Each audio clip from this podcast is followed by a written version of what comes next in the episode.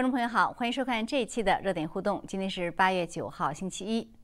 中共近来对教育领域的监管动作频频，最新呢是上海市推出新政策，一方面禁止小学期末考英文，另一方面将习近平思想列为中小学的必修内容。另外，河南、陕西一些地方的中学已经从民办学校转为公办学校，而中共党媒呢则继续对多个产业连番敲打。继滴滴打车、美团外卖、网游等行业挨整之后，上周官媒又批了酒类和奶制品。本周一，党媒又发文指医疗美容行业应该加强监管。那么，中共对各领域的严厉控制是闭关锁国的前奏吗？另一方面，东京奥运闭幕最后一天，美国金牌数反超中国，跃居第一。外媒分析，这样的结果让中国上下非常失望。不过，这种失望是否来源于中共刻意制造的反美情绪，以及对衰落的美国的设定？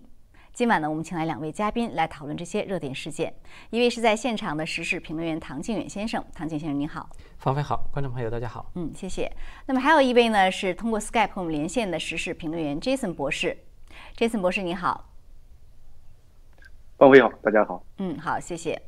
好的，那我们呃先来谈一谈，在中共在国内对各行业，特别是教育体制的这样的一个严厉的控制啊。呃，先请唐卷先生来谈一谈最新的这样一个进展，就是上海市推出了说是小学的期末考试不考英文了，而且有些英文的这个 app 已经下架了。然后同时呢，他又把习近平思想指定为中小学的这种必修内容，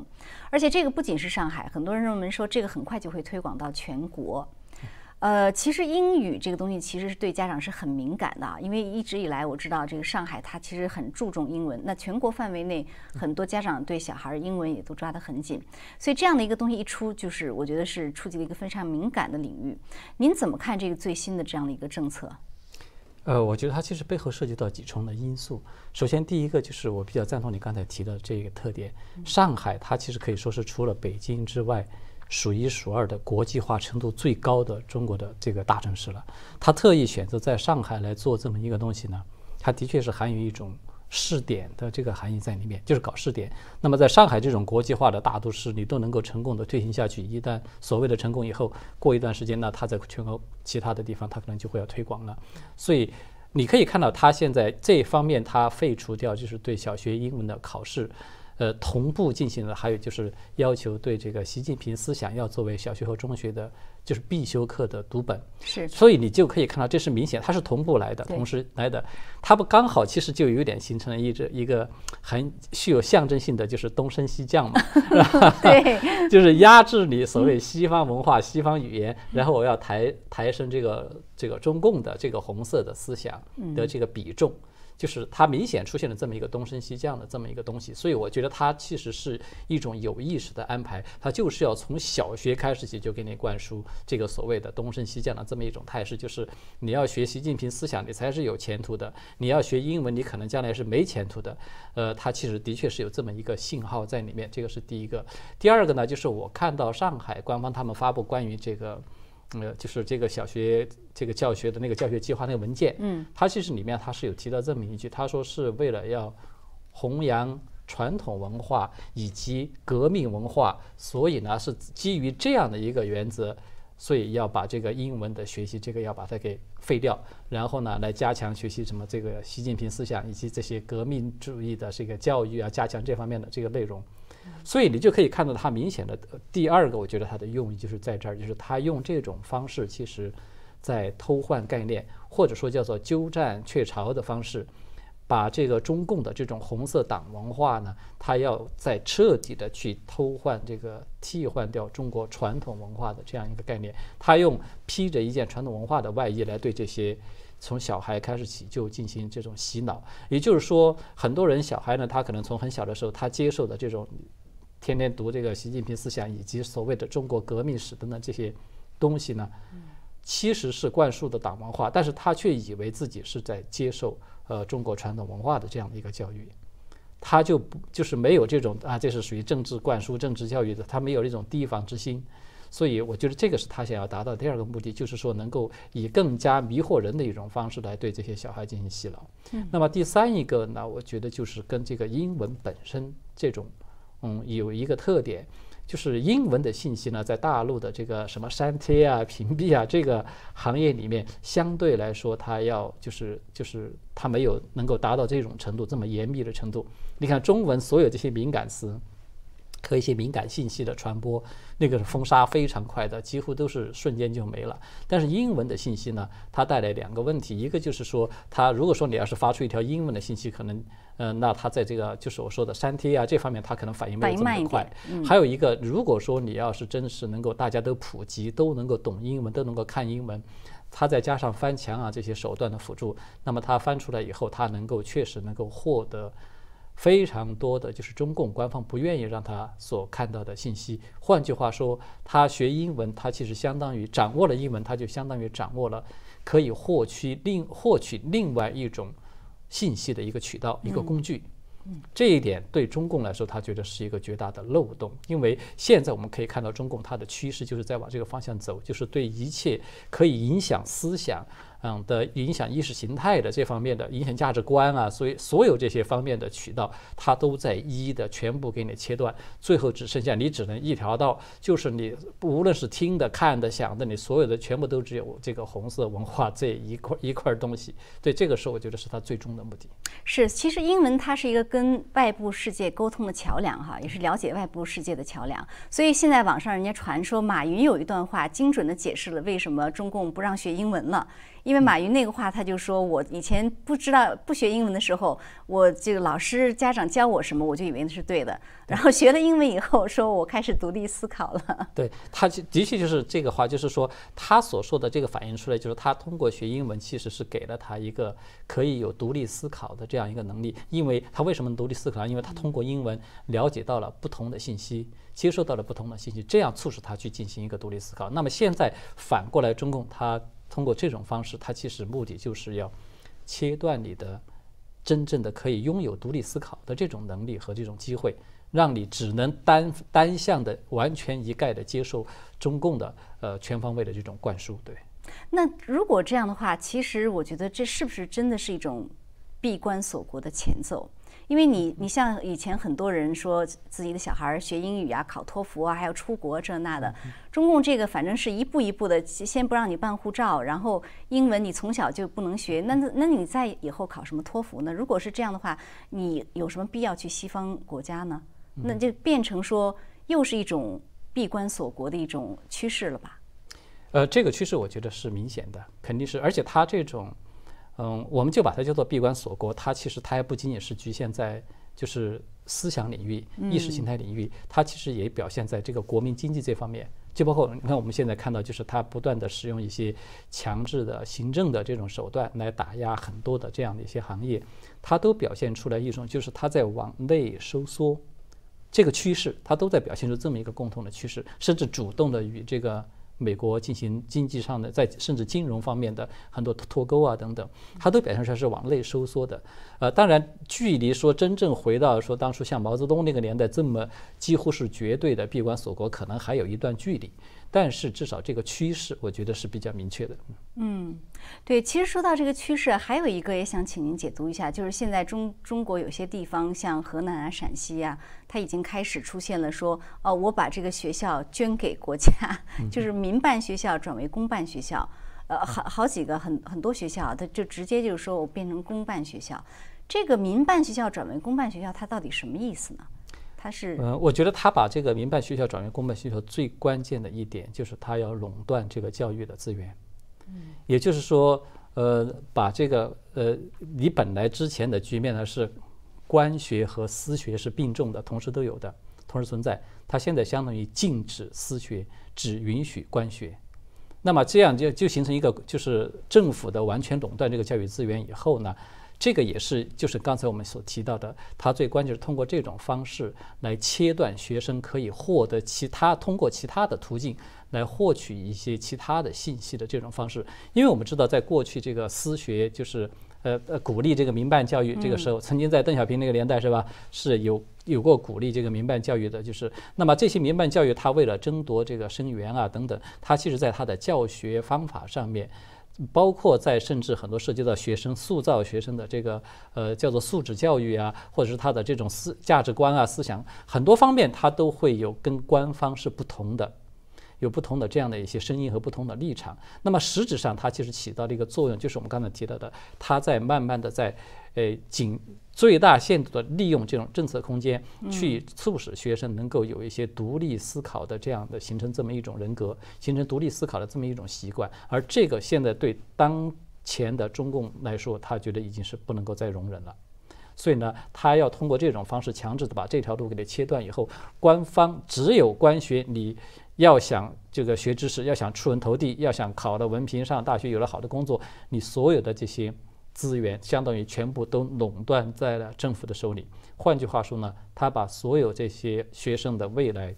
他们的未来的人生，全部都掌控在了自己的手里。也就是说，我让你学什么，你就学什么，而且你还必必须得去考出高分数，你得完全按照我的意识这个意识形态来走，你才可能有好的未来。所以他其实是走了这么一条路。我觉得他的目的是这个，对。是，就是说。对教育领域的这些政策的呃新政策推出，还有各种严厉的管控，我觉得是相当要引，就是高度的让人警觉哈，因为它确实像您所说的，一个是独立思考的能力进一步的掐断，另外一个他可能觉得他的洗脑还不够，所以这个红色洗脑要全面铺开。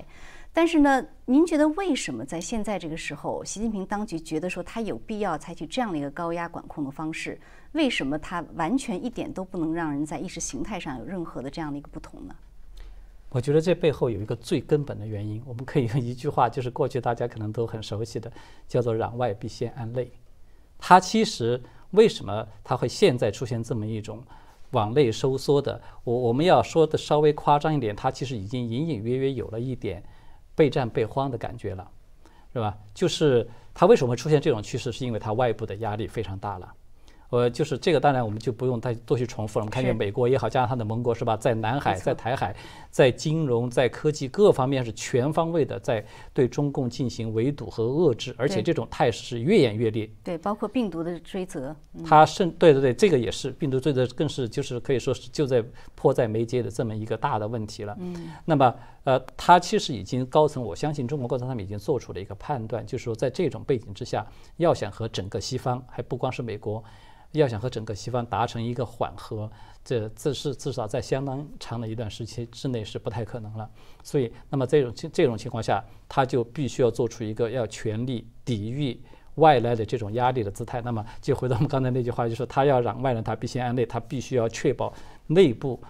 就是把内部的所有可能针对他的、可能对他带来不利影响的这些他因素，全部都要把它清除掉。有明显的因素，他的一刀就杀掉。那么，即使有些还不是那么很明显，只是处于萌芽状态的，他认为是不利的因素，他也要把它在萌芽状态就把它给。就是先敲打你，所以这个就是我们看到他在做出的一系列，大家都觉得好像是有点不太好理解的，像类似于自杀式的这种行为。其实我觉得他在背后是有他的这么一个内在的这个原因和逻辑在里面，对。嗯，好，呃，那 Jason 博士也请您谈谈您的看法，就是我们看到我们刚才谈到的这最近这一系列，比如说对教育板块、对教育行业的整顿，包括最新的这个淡化英语的这样一个呃方面，包括甚至还有人说这个高校中有可能会出现这种政审，呃，那这个消息我没有办法核实，但是从现在这个趋势来看是相当有可能的，所以很多人就觉得说，一个它是不是一个闭关锁国的前奏？还有人觉得说。这有点像是这个文革的一个开始，就已经在开始了。您怎么看呢？嗯，他他不可能闭关锁国了。就是说，因为呃，本身来说的话呢，他也知道，就你包括这个英语这个事情，他也知道高端的人口，他自己的孩子应该还是能学到英语，而且能学到很好。嗯，所以说呢，他该出国的人还是可以出的，该跟国外交往的还是可以跟国外交往。只是习近平意识到一点，就是说呢。不是每个韭菜都要长脑子的，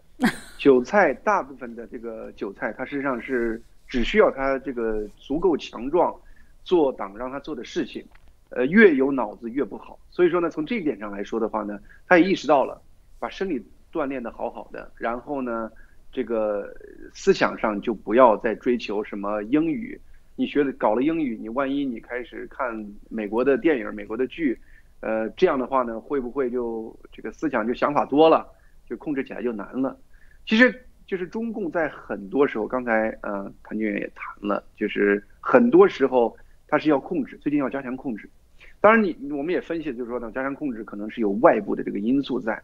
当然了，其实我觉得是内外交困。嗯，中共它在经济发，就是过去这就是过去经济高速发展这一二十年、二二三十年，中共它是以呃经济发展作为它的政权合法性的一个基础。啊，你看我中国经济 GDP 每年多少多少啊，老百姓的生活不断在提高。但是呢，他知道，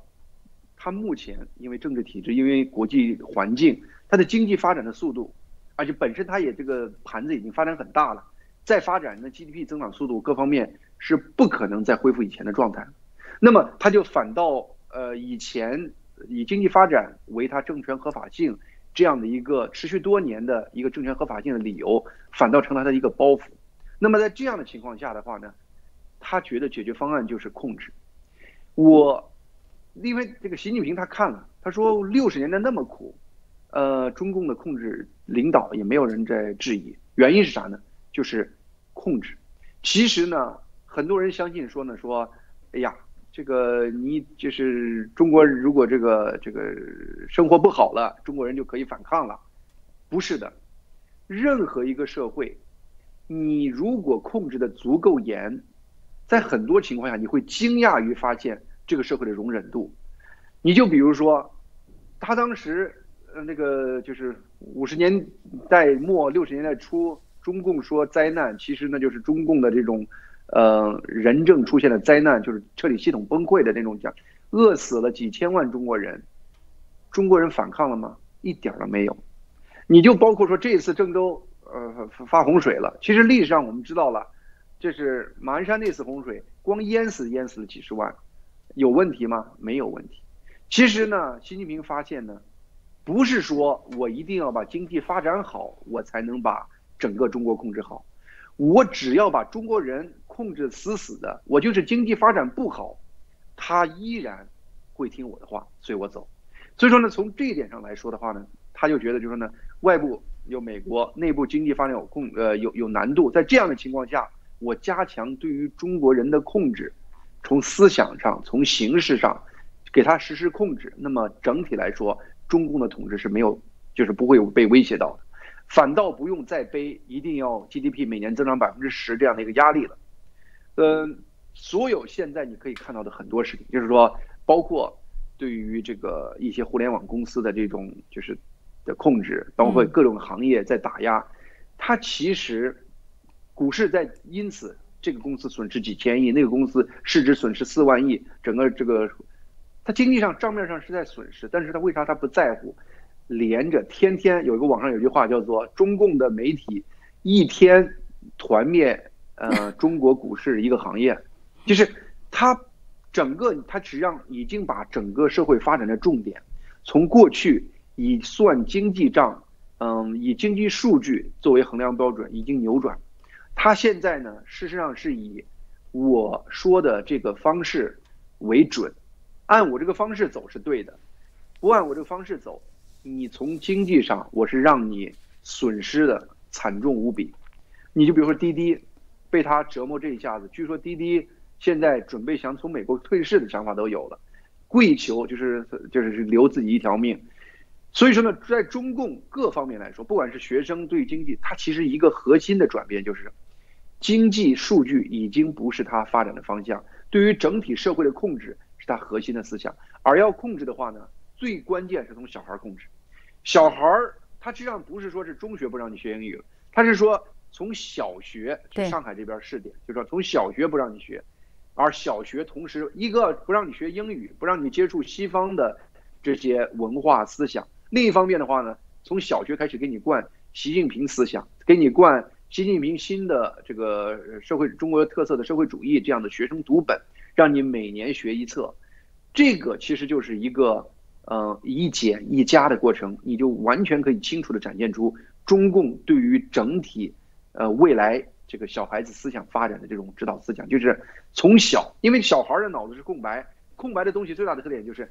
只要它是空白，你写什么它就是什么，呃，空白的土地你种什么它就长什么，所以说在这样的情况下，呃，他的思路已经展现的非常清楚了，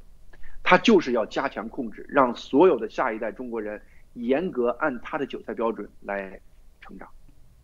对，我觉得您说这个，这个韭菜标准叫做壮而无脑。对，嗯，我觉得您刚才说这个很有启发。就实际上他要把这些人训练成所谓又红又专的这样的一些人，这样的话就非常容易控制了。我突然想起，我这两天在网上看到有一个录像，我不知道是摆拍的还是怎么样，这个视频说这个这些这些防疫人员在那封门，然后有个小女孩居然还在门里对这些封门人唱歌，说说说。鼓励他们还是表扬他们还是什么的？就是如果你把人都培训成这种又红又专的人人了，那你就不需要太多力气的去控制他们了。对，事实上是这样。这这个就是说你会非常惊讶于，人一旦被控制了以后的话呢，他的行为是多么的好管理。就是某种意义上，就刚你那个视频我也看到了。呃，人家准备就是好像是准备焊他们家的门儿，对，封他的时候，小孩子就是载歌载舞的感谢那些人。有人说那是摆拍，我不知道哈，对。对，当然这种中国的事情现在都没法说了，但是呢，确确实实你可以看到，就从中国网上的一些小粉红的呃思想状态，包括这些人到海外发表言论的一些思想状态，你可以清楚的感到，中国现在已经有。大量的人已经基本上按中共的那个调子协调一致的在发展自己的思想了。中共唯一不放心的是觉得还有一些杂音，他控制这个声音这个之外的声音，他不希望说是呃有百分之六十的人跟我走，百分之七十的跟我走，他需要百分之九十九点九的人完全按他的节拍走。那么在这样的情况下，他就不管是从呃减弱英语教育，加强习近平思想教育，呃。减就是把私立扩展成公立等等，他其实呢都是觉得我要不留死角的、严格的、完全的按我的想法灌输下一代的人思想，而且呢这个过程中你刚才谈到了又红又专，其实呢他更准确的说啊，他的想法现在是先红再专，因为对他来说，嗯，你如果不红，你专对他来说是个害处，嗯。对，所以现呃，就是现在中共对各个行业的打压，从这方面来讲，也可能可以得到一些解释。比如说我刚才说的什么奶粉啦、制酒类啦、医疗美容啦，你说你去打这些行业干什么呢？他其实现在就是，我现在看明白了，他不是说是有个谱的，他就是让你人人就是处于惊弓之鸟的状态。他实际上是先，比如说靠蚂蚁金服，让你就是损失。的就是没法计量，因为本来是要全球人类历史上最大一次上市行为，现在变成了都不知道什么时候上市，整个企业不知道怎么估值了。然后紧接着像那个，比如说这个阿里巴巴了，罚你这个上百亿。对。然后呢，最近像呢这个美团又罚你近百亿，呃，这都是小数字了。再紧接着你像这个呃滴滴，说让你在美国股市生不如死，你现在就是生不如死。他把这些事儿你做完了以后，然后他开始不用做了，他只用敲打，就像是那个鸟已经被这个弓箭射了以后，剩下的你他只弹弓弦儿声，每奔着一个方向弹弓弦声，那个方向的鸟就惊落，就是属于惊弓之鸟，就是坠落。所以说呢，在这样的情况下，他其实呢就是在调教整个社会，而且呢，他调教的方式是没有谱的。嗯，就刚才你说了，今天是奶粉。明天就是这个这个美容行业，再往前一点就是什么这个这个是芯片行业，就是它整体就是呢，让你人人自危。在这个过程中的话呢，这种自危的这种状态，颤颤巍巍的等待，他什么时候来打你？打你之前就立刻处于下跪的状态，这是他要求，这是他必须的。就是呢，整个这个过程中把股市搅得一塌糊涂，整个股市完全失去了正常的。一个股市对。靠经济面指导的这样的一个基本概念，这是他不在乎，在乎的是他方式让你全社会非常清楚的按他的眼神行事，这是他最关键的一个目的，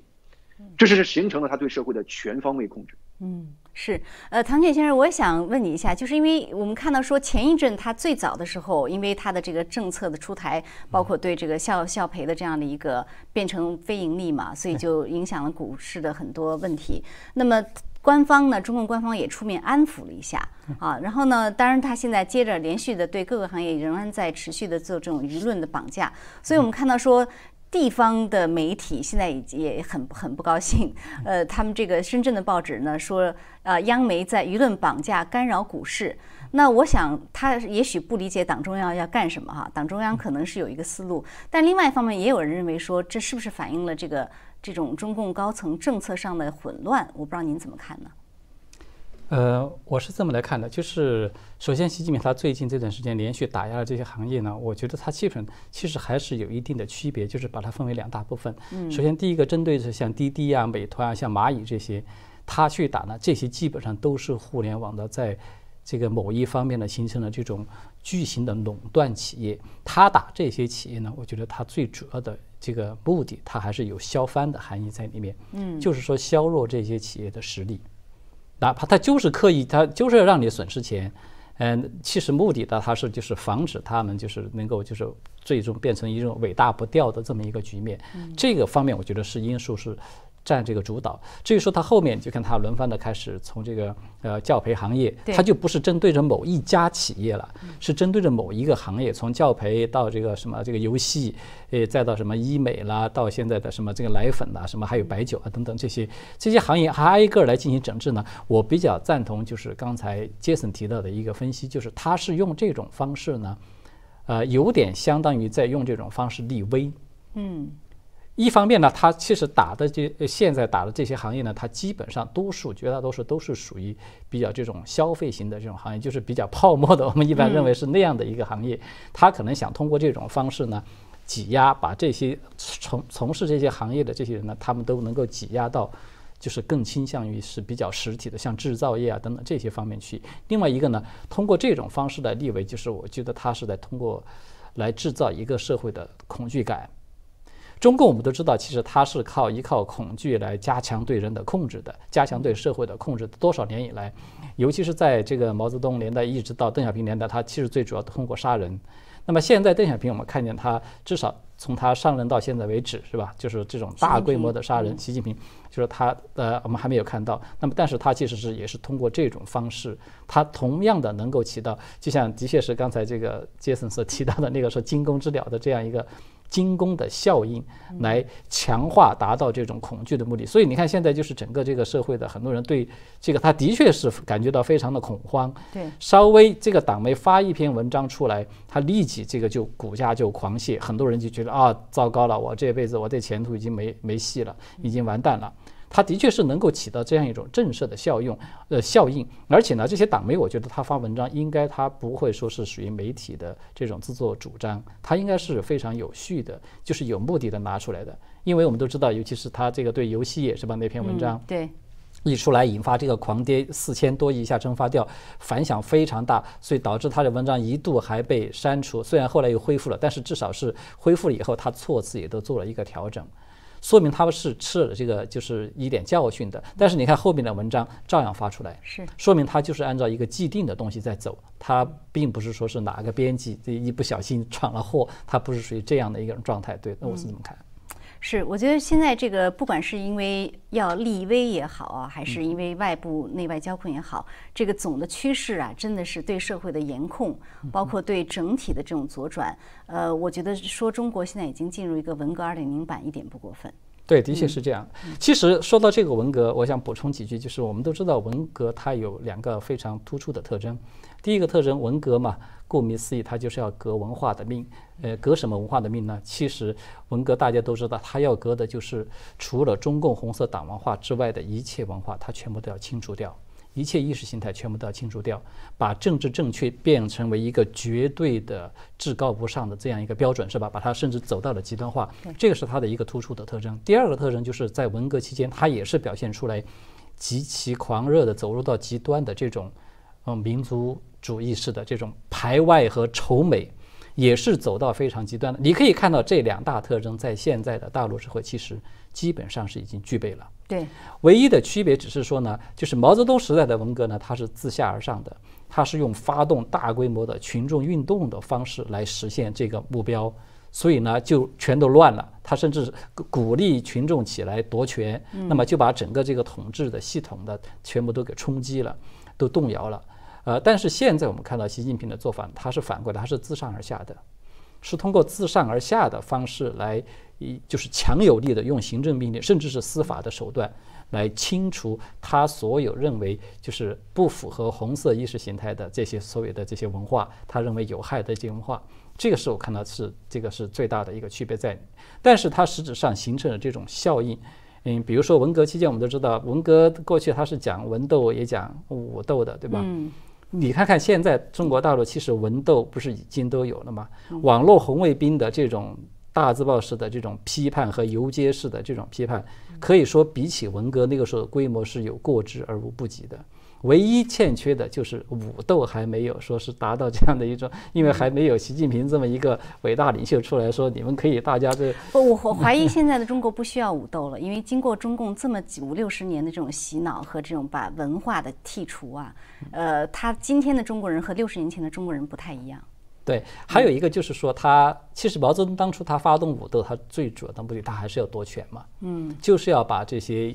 就是不在他手里掌控的党内的这些人的权利，全部都要把他给给给给摧毁掉。呃，那么现在习近平，我觉得至少看起来他还没有说走到那样一个程度，就至少整个中共的这个大局，其实尤其是他有了这个大数据，有了这个集。数字集权这一套系统之后，他其实对党内的控制，我觉得在某种程度上可以说是超过毛泽东那个时候的。所以在这种情况下，他不需要要通过这种武斗的这种天下大乱的这种方式去来巩固他自己的这样的一个权利。是，而且刚才您提到的这个排外和仇美啊，谈到这两点，正好和我们下面要讲的话题是吻合，就是这次的奥运会。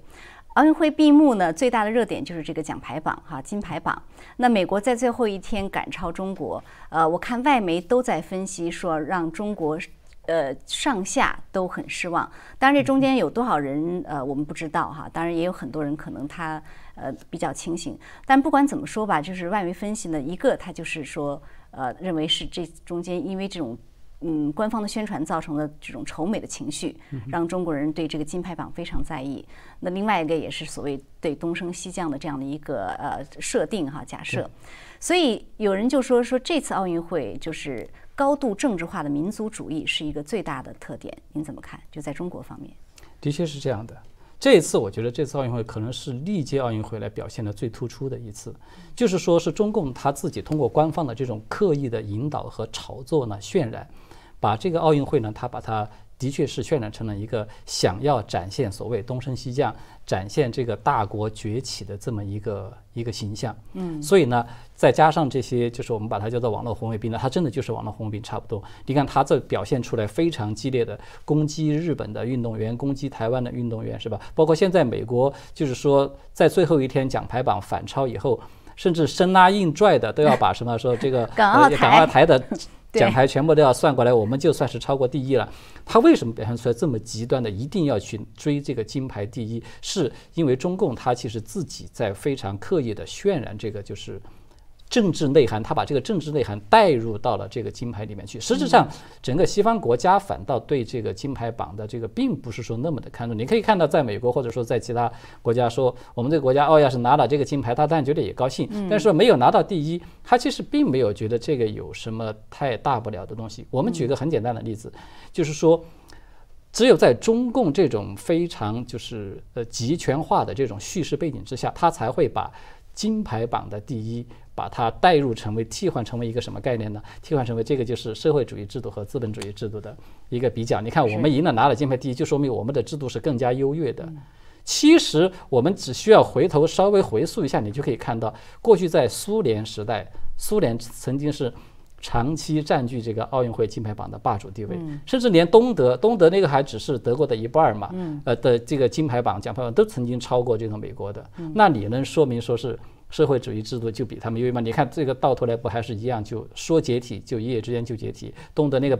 这个柏林墙说倒塌一夜之间就倒塌了。也就是说，它同样就很快就烟消云散。它就是说，金牌和金牌的数量和这个社社会制度的优乐本身，其实它并没有一个必然的联系在里面。这种内涵其实是中共它这种过度政治化的操作，它自己把它给强加进去，然后再用它来不断的去给中国人进行洗脑，才造成这么一种极端化的民族情绪的这种大爆发。对，嗯，不过也有人去比较体制，有人说这个你这个举国体制的金牌数量还是赶不上人家自由国家自由人的选择的结果，所以认为你这举国体制也并没有什么太大的优势哈。呃，那我也想请 Jason 博士谈一谈，您怎么看？就是这一次奥运会，呃，对这种奖牌榜、金牌榜围绕的这个的出现的热议。呃，现在奥运会其实已经完全丧失了奥运会的这个初衷，奥运会奥运精神的这个体现，已经完全被中共成了一个他自己的炫耀自己所谓国力的一个呃炫耀场。呃，中共其实已经把国际上好多组织都玩坏了。呃，你比如说联合国啦，什么 W 就是 HO 啦，啊 WTO 了，其实东西都被中共玩坏了。现在奥运会也被他玩坏了。呃，说老实话，我奥运会一场比赛没看。呃，那个金牌那个牌数量，我还是在推特上看到的。嗯，其实就是说呢，在我看来，我当时看到了以后也是觉得啊有点惊讶。我说，哎呦，最后美国还反超了。其实呢，我自己啊，就是说呢，虽然已经是属于美国公民了，但是呢，呃，我对于这个美国得金牌这个概念是有一点儿，就是因为我对于一些左派的这个我不是很喜欢，所以说呢，就是我跟很多美国人那种感觉一样，你比如说女足，嗯，美国的女足，是，在她这个就是表现出极端的这个下跪反美，或者说是反对美国最基本价值观的这。他没有这个，他这他踢败了没得这个金牌，我觉得还是好事儿，呃，而且美国的女排能得，我觉得很好。嗯，美国女排是这清一色的站起来，呃，迎接美国国旗的那种那个那个团队，这样的团队就应该得胜。这在我看来的话呢，某种上讲，我对于金牌的本身其实还不如我看看重，呃，就是就美国团队里头。它体现的那个精神，嗯，呃，其实奥运本身来说的话呢，它的这个精神已经完全在呃这种大国这个体就是就是举国体这个运动体制这种过程中被苏联被中共这样子完全搞坏了。但是呢，中国人偏偏信，就刚才那个唐议员已经分析了，就是呢偏偏信中共这一套，而且呢非常简单的，嗯，不能说是愚蠢吧，就是说至少是。头脑极其简单的把金牌数量和国家的强盛等同起来，从这一点上来看的话呢，我觉得呢，这是中共洗脑成功的一个表现。嗯，但是呢，就是偏偏天不作巧，因为今年其实是中共最有希望的一年，因为毕竟美国这边按中国的说法是属于这种